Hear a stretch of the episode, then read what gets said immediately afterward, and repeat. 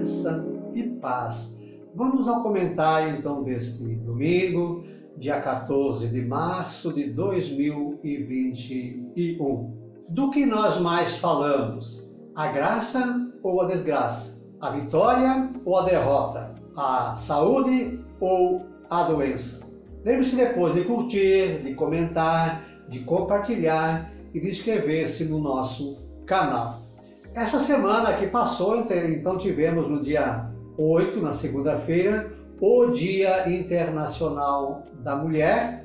E hoje eu vou me valer do Salmo 80 e vou me valer deste livro aqui, é, Maria, é, 365 reflexões inspiradas na vida e na sabedoria da Mãe de Jesus. Cada dia tem uma reflexão sobre Maria é, um livro para um ano.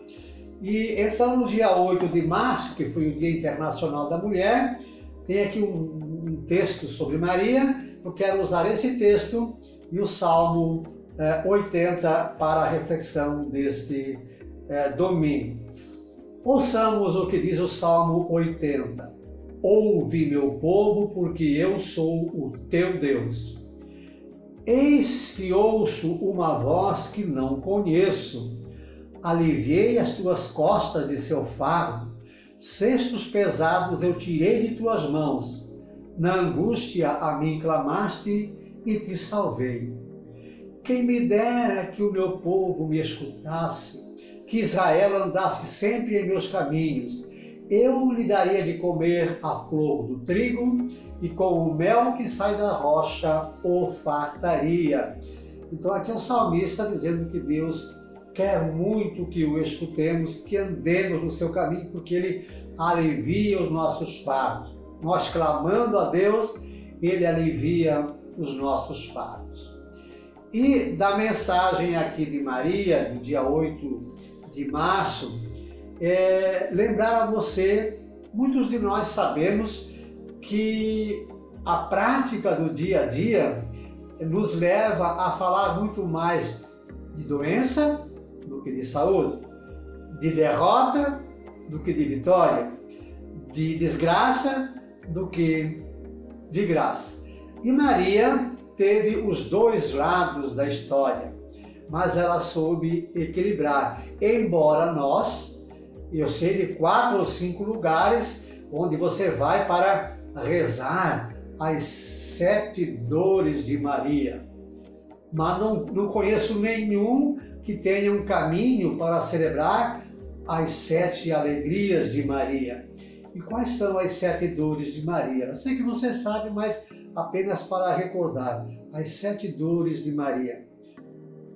A profecia de Simeão sobre Jesus, a fuga da Sagrada Família para o Egito, porque o rei queria matar os meninos, o sumiço de Jesus no templo por três dias, o encontro de Maria e Jesus no caminho do Calvário, a Maria assistindo ao flagelo, ao sofrimento uh, de Jesus na cruz, Maria recebendo o corpo de Jesus morto, descido da cruz, e Maria observando o sepultamento do seu filho. São as sete dores de Maria.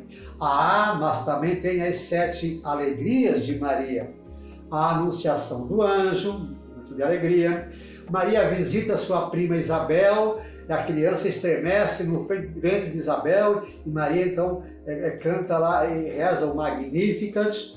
Aí o nascimento de Jesus, a visita dos reis magos, o encontro do menino Jesus no templo, depois de é, três dias de sumiço, de desaparecimento, a ressurreição de nosso Senhor Jesus Cristo e a assunção e coroação de Nossa Senhora como rainha do céu e da terra. Então, o, que, que qual é a minha ideia hoje? Qual é a minha mensagem hoje?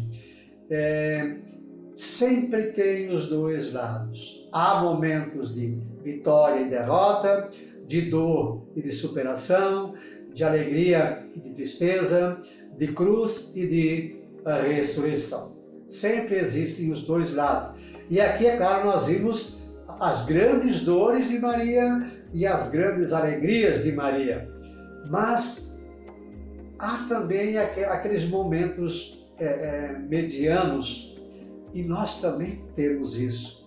Ninguém vive só de desgraça nem só de alegria. Há o cotidiano e o equilíbrio nesse cotidiano é que nos faz mais fortes, mais firmes e assim como Maria cumprir a nossa missão fazendo a vontade de Deus, ela que disse a mulher mais importante da história da humanidade, é ela que é, é mãe educadora do homem que dividiu a história em antes e depois dele, é ela que é, é mãe é, do homem que é o homem mais procurado na internet mundial, ela que é a mãe do homem que fundou uma instituição com 12 gerentes sem nenhum preparo e que funciona até hoje, que é a Igreja Católica.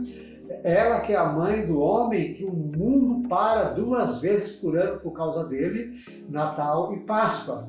Então, em Maria, eu homenageio todas as mulheres e reflito com você e cada um de nós. Vamos caminhar com calma nas nossas dores, nas derrotas, nas desgraças, nos acidentes, mas também lembrar das vitórias, das graças, das conquistas e de tantas alegrias como Maria nos ensinou. Então lembre-se depois de curtir, de comentar, de compartilhar, de inscrever-se no nosso canal, fazer crescer o número de pessoas no nosso canal. A frase então para esse domingo: caminhemos com serenidade nos momentos de dor e celebremos com entusiasmo os momentos de alegria. Cada superação é uma ressurreição gloriosa. Um beijo na sua alma. Deus nos abençoe.